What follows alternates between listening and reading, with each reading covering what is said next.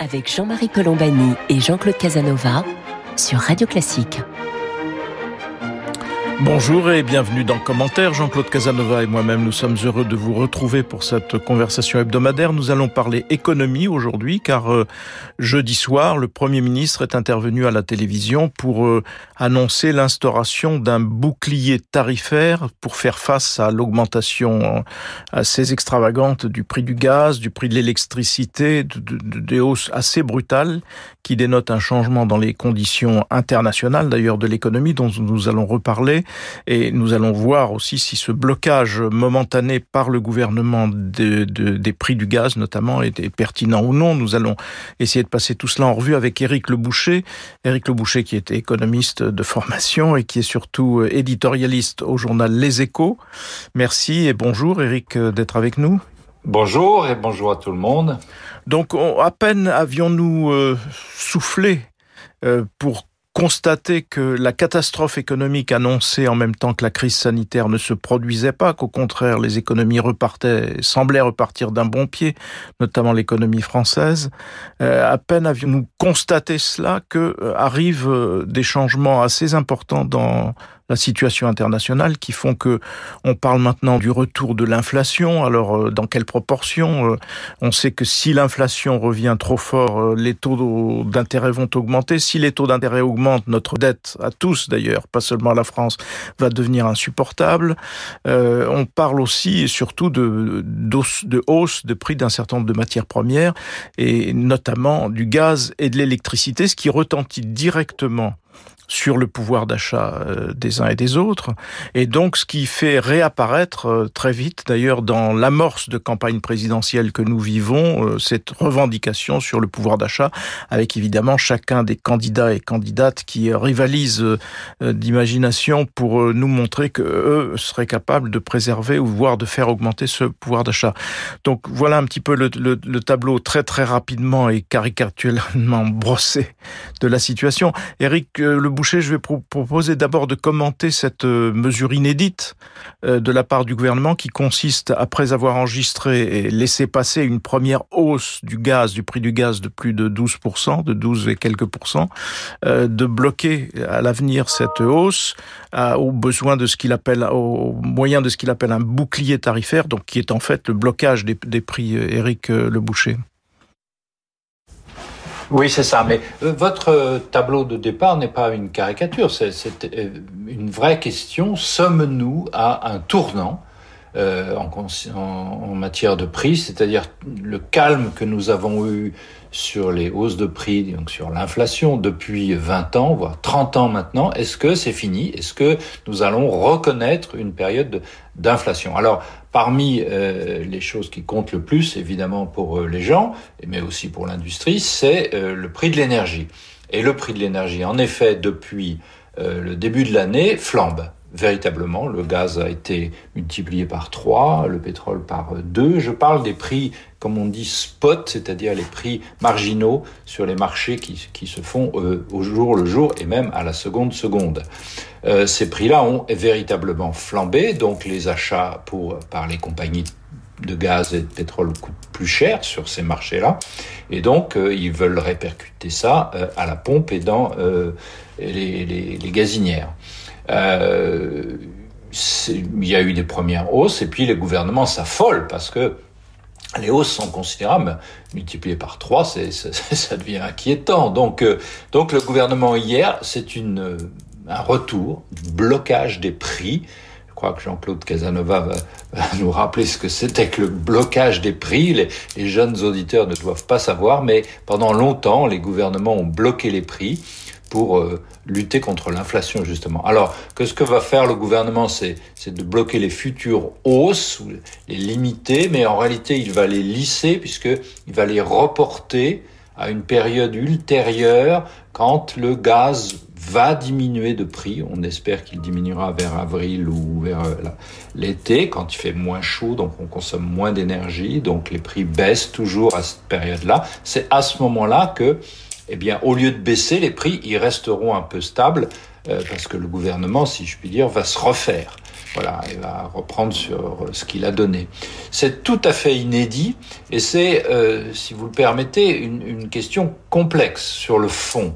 Parce que l'autre chose qui, outre la, donc la, crainte d'une inflation et de, voir le, pouvoir d'achat des consommateurs rogner en pleine période d'élection, c'est très gênant. Mais l'autre sujet, c'est évidemment le réchauffement climatique et le besoin qu'il y a d'augmenter les prix de l'énergie carbonée, le gaz c'est le cas, ou le pétrole encore plus, euh, pour lutter contre le réchauffement climatique. Donc il y a une il y, a, il y a, une contradiction dans, dans, la politique du gouvernement. S'il voulait lutter contre le, le, les hausses euh, du climat, enfin de, de, la température, il devrait lutter, accepter les hausses du prix du gaz. Mais évidemment, là, elles vont, disons, trop vite. Et c'est pour ça que le gouvernement a pris cette décision. Jean-Claude Casanova. Oui, comme d'habitude, je suis d'accord avec Eric. D'ailleurs, ce n'est pas un vrai blocage, c'est un lissage. Disons que c'est c'est une attitude politique. J'aurais, préféré qu'en même temps qu'il annonce ces mesures, le Premier ministre explique que les variations de prix sont extrêmement utiles et qu'elles sont, qu'il faut les respecter. D'ailleurs, c'est très difficile de ne pas les respecter parce que nous importons beaucoup. si les prix de ce que nous importons augmentent, on ne peut pas les diminuer ou alors on met en faillite les entreprises importatrices. Et donc, à terme, il n'y aura pas euh, de blocage de prix. Il y a simplement une mesure politique pour accompagner, pour éviter un effet gilet jaune. Le, les gilets jaunes étaient venus d'une fiscalité inventée par M. Hulot, inconsidérée, qui a provoqué sur le diesel la réaction qu'on a vue. Et se méfiant de cela, le gouvernement calme euh, et lisse, euh, mais nous avons ces hausses de prix. Alors, le problème général, y aura-t-il un, retour de l'inflation? Il existe. Les États-Unis on sent une hausse de prix tendancielle de 4%. Et quand on est au-dessus de 2, on est déjà vraiment dans l'inflation et ça conduira nécessairement à des politiques de hausse d'intérêt. Mais en ce qui concerne l'énergie, il faut regarder aussi du côté des pays producteurs d'énergie parce que il y a, si j'ose dire, une hausse qui est légitime, il y a une reprise de l'activité, il y a une demande plus forte, l'offre ne suit pas, donc les prix augmentent. Mais il y a aussi une augmentation des prix qui est liée à des effets de cartel, d'entente entre les producteurs. Il est évident que la Russie, qui est très dépendante de ses exportations de gaz, elle a intérêt à augmenter les prix, puisque beaucoup de choses en Russie dépendent de là. De même, les pays pétroliers qui ont subi des, baisses du prix du pétrole. Et donc, en même temps que euh, on supporte le choc, on essaye de le, de le canaliser, il faut, vis-à-vis des pays qui auraient tendance à cartéliser, à avoir des hausses de prix excessives, euh, exercer une pression inverse pour les obliger à produire davantage. Mais, comme l'a dit Eric, les contradictions apparaissent tout de suite. Il faudrait euh, développer les recherches en matière de gaz euh, hors de hors des zones des, des, pays qui peuvent cartéliser. Il faut penser aussi que la production d'électricité par l'énergie nucléaire est très supérieure et du point de vue de l'environnement et du point de vue des hausses de prix possibles aux autres aux autres sources d'énergie. Et c'est le moment tous tous ceux qui vont se plaindre de la hausse du prix du gaz ou de la hausse du prix de l'électricité, devrait en même temps invoquer le redémarrage de l'industrie nucléaire. Alors précisément, euh, Éric Le Boucher, euh, Jean-Claude Casanova évoque l'industrie nucléaire.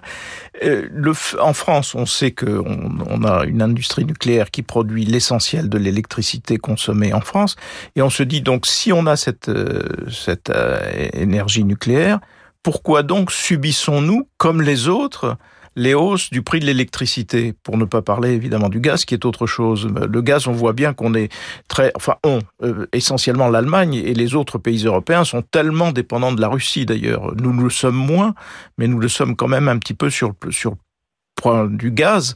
En revanche, pourquoi sommes-nous, euh, comme les autres, victimes de la hausse du prix de l'électricité, alors qu'on nous dit, ben non, la France produit elle-même davantage d'électricité grâce à son énergie nucléaire, Éric Louboucher Sauf qu'il y a un marché commun y compris de l'énergie, c'est-à-dire que nous avons à peu près les mêmes prix, euh, à peu près, je dis, les mêmes prix un peu partout euh, en Europe, en tout cas au moment de, de, rachat, quand vous avez besoin de racheter euh, une énergie supplémentaire. Les, les, centrales, elles tournent, mais s'il y a un coup de froid, vous devez en racheter plus de gaz, par exemple, parce qu'il y a certains qui, qui remettent en, route des, des, centrales de gaz, et le prix à ce moment-là, et le prix, il est celui qui est donné par le marché. Donc c'est la raison.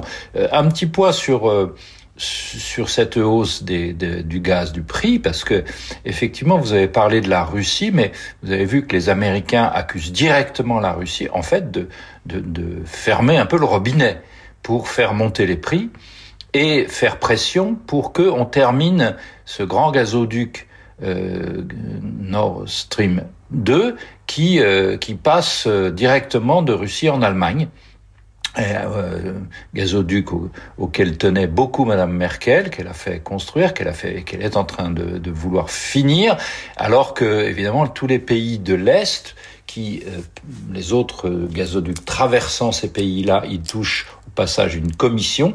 Là, ce gazoduc ne passe pas par eux, et donc ils se sentent euh, floués un peu de, de, de, recettes qui vont vers l'Europe. Donc c'est un, un, problème diplomatique, c'est un problème euh, diplomatique avec la Russie qui effectivement euh, nous comment dire, elle nous tient par la, à la gorge euh, grâce à son gaz. Et, et donc à l'Allemagne, c'est tout à fait euh, il faut le souligner, l'Allemagne qui s'est mis, euh, qui a arrêté son nucléaire, donc qui s'est mis dans la dépendance vis-à-vis des Russes et par ailleurs vis-à-vis de son charbon qui pollue énormément. Donc la politique énergétique allemande, on le sait, elle pollue, je crois, 13 fois plus que la nôtre au total pour la production d'électricité. C'est quand même pas une réussite. Euh, D'où le débat. Ce, ce, ce, hausse du prix du gaz remet en question euh, euh, repose le débat sur le nucléaire et sur l'éolien. Parce que pourquoi on achète du gaz aussi sur, euh, pour relancer les centrales? C'est parce qu'il n'y a pas de vent. Vous avez vu ces jours derniers, il y a très peu de vent, donc les éoliennes ne produisent pas, et donc on est obligé de relancer les centrales classiques au, gaz et au charbon. Vous voyez, le, le, débat sur cette hausse d'électricité, enfin cette hausse de, de prix de l'électricité, du gaz, est très intéressante. Un mot, Jean-Claude Casanova, sur ce sujet oui, je trouve le, le, problème de l'inflation est important, mais il ne faut pas perdre de vue, puisque nous sommes en période électorale et que nous sommes en France, que les périodes électorales incitent à la démagogie, et la démagogie va être, c'est-à-dire des propositions qui ne peuvent pas être réalisées, ou des propositions qui, si elles étaient réalisées, auraient des effets négatifs plus important que la situation actuelle. Et donc, euh, je, je, voudrais qu'on mette en garde les candidats à l'égard de la démagogie, parce que la France est plus vulnérable que les autres pays. Aujourd'hui, les pays vulnérables en Europe sont en premier lieu la Grèce et en deuxième lieu la France.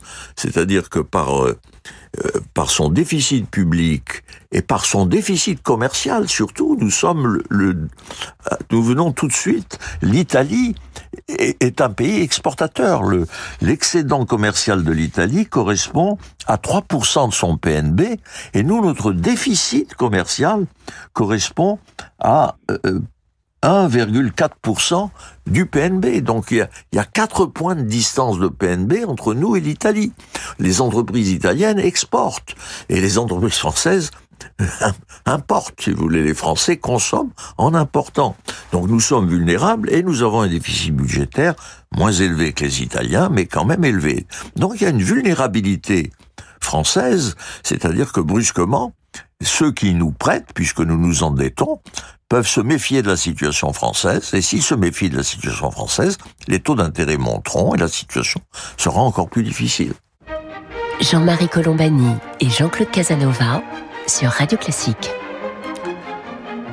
Nous parlons économie cette semaine. Nous parlons économie avec Éric Leboucher qui est éditorialiste aux échos. Jean-Claude Casanova évoquait à l'instant la vulnérabilité française dans un contexte, en effet, qui est en train, vous le soulignez, Éric Leboucher, de changer puisqu'on va, on rentre dans une situation qui peut être euh, une situation de retour de l'inflation. Comment regardez-vous cette, cette question de notre vulnérabilité, Éric Leboucher? Écoutez, je, suis inquiet de l'inflation depuis euh, maintenant euh, plusieurs mois, depuis presque un an.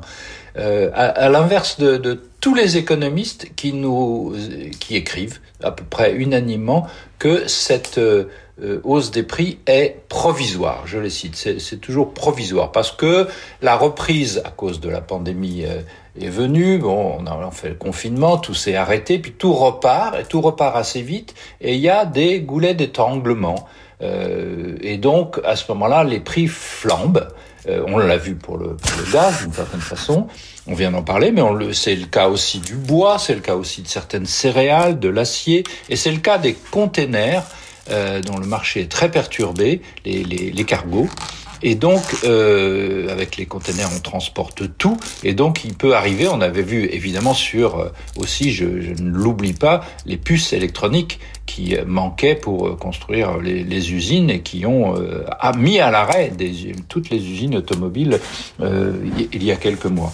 Donc, ces goulots d'étranglement, sont provisoires, expliquaient les économistes, en disant ouais, ça va se ça va se réguler dès que dès que ça va repartir et puis donc on va retomber sur une période d'inflation basse qui était due au fait qu'il y a la mondialisation, donc il y a des grandes concurrences, au fait qu'il y a plus de syndicats qui sont capables de faire euh, des hausses de salaire, et donc il n'y a pas de spirale entre les prix et les salaires. Donc l'inflation est définitivement, pense-t-il, euh, comme il n'y a pas de changement, et comme depuis 30 ans, l'inflation, elle est quasiment morte, et autour de 1%, disons. Ben je, je, pensais pas ça. Euh, je, je, trouve que l'inflation est un réel danger, qu'il y a une menace de, de, retour. Il y a au moins deux explications. D'abord, la, la première, c'est celle que, que, que j'ai évoquée. On a besoin euh, d'augmenter des prix de l'énergie pour lutter contre le climat. La deuxième raison, elle est euh, lié au marché, c'est-à-dire qu'on n'a pas une démondialisation, ça c'est un mot qui est faux, mais on a une, une certaine remondialisation avec euh, plus régionale, et donc ça aussi ça augmente les prix. Euh, forcément. Et puis enfin, euh, on a besoin d'augmenter un certain nombre de prix parce qu'il y a des besoins d'investissement très lourds, par exemple dans l'alimentation. Et donc, il faut euh, réinvestir dans une, dans une, agriculture euh, très moderne et, euh, et donc, euh, et tout ça va conduire, je pense, à une, à une hausse des prix un, pas provisoire, comme disent les économistes. Alors, oui, alors après, ça, oui, ça c'est évidemment le, le, point central parce que ouais. euh, il faut peut-être rappeler que si tout le monde s'est surendetté dans la période que nous venons de vivre euh, grâce aux banques centrales euh, pour faire face à, à la pandémie, c'est aussi parce que l'inflation était euh, très basse. Euh, plus que basse d'ailleurs, puisqu'elle était souvent à zéro, et que donc on pouvait emprunter presque à taux négatif. Donc d'emprunter ne coûtait rien. Euh, voilà. Si les taux, si l'inflation revient, les taux vont monter. Si les taux montent, ça veut dire que la charge de la dette va devenir très lourde, euh, infiniment plus lourde qu'elle n'est aujourd'hui, et donc on va rentrer dans des situations vraiment compliquées, même si tout le monde est concerné. Il n'y a pas, il n'y a pas que nous.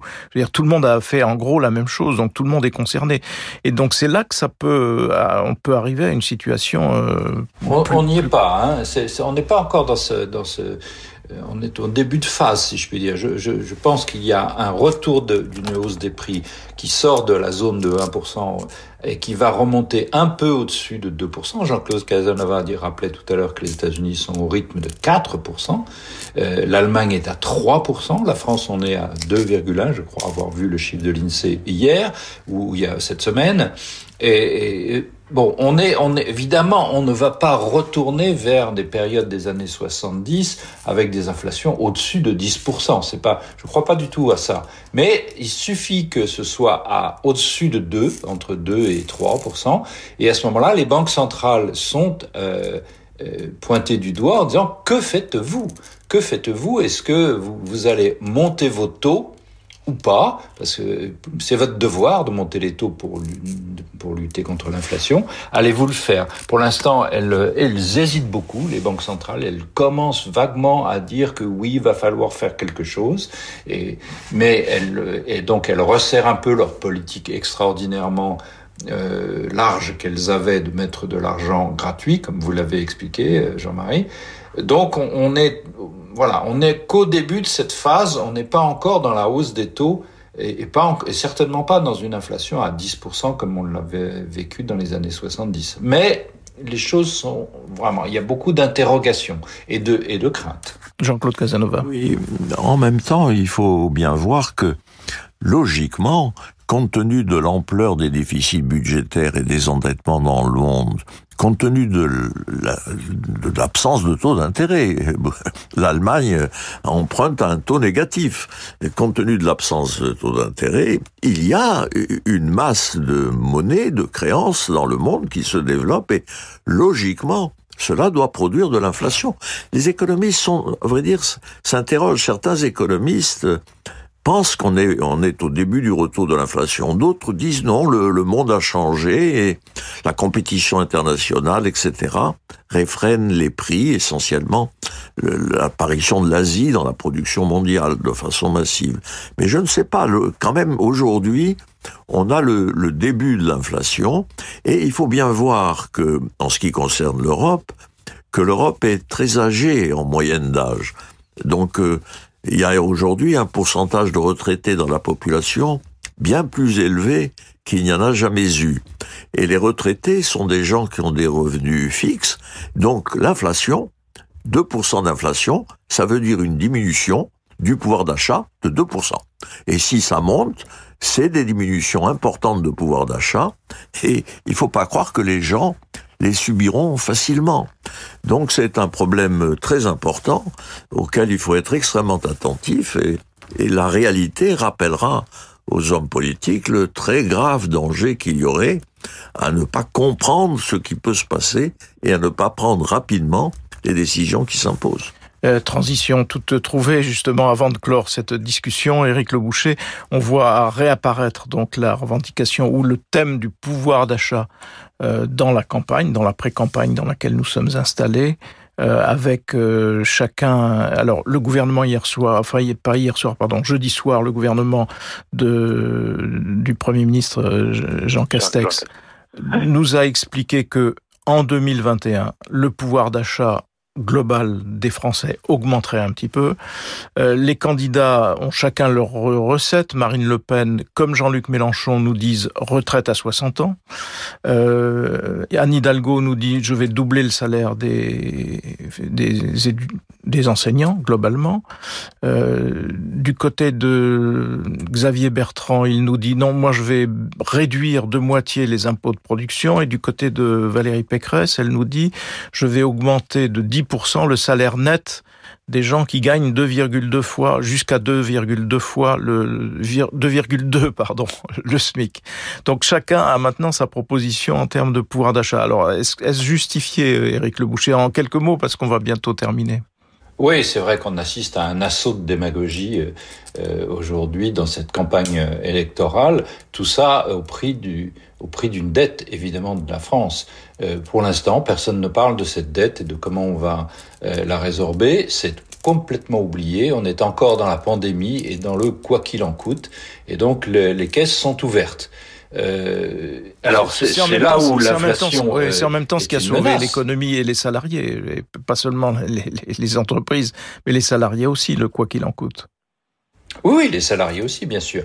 Euh, donc euh, c'est là où l'inflation euh, est une véritable menace, parce que si elle conduit à, si elle vient, l'inflation, une inflation véritable, les banques centrales seront obligées d'augmenter les taux et augmenter les taux sur les dettes immenses qui existent, euh, des vraies montagnes, à ce moment-là, ça va euh, coûter très très cher et donc il faudra rogner ailleurs. Donc c'est absolument une catastrophe si, ça arrive.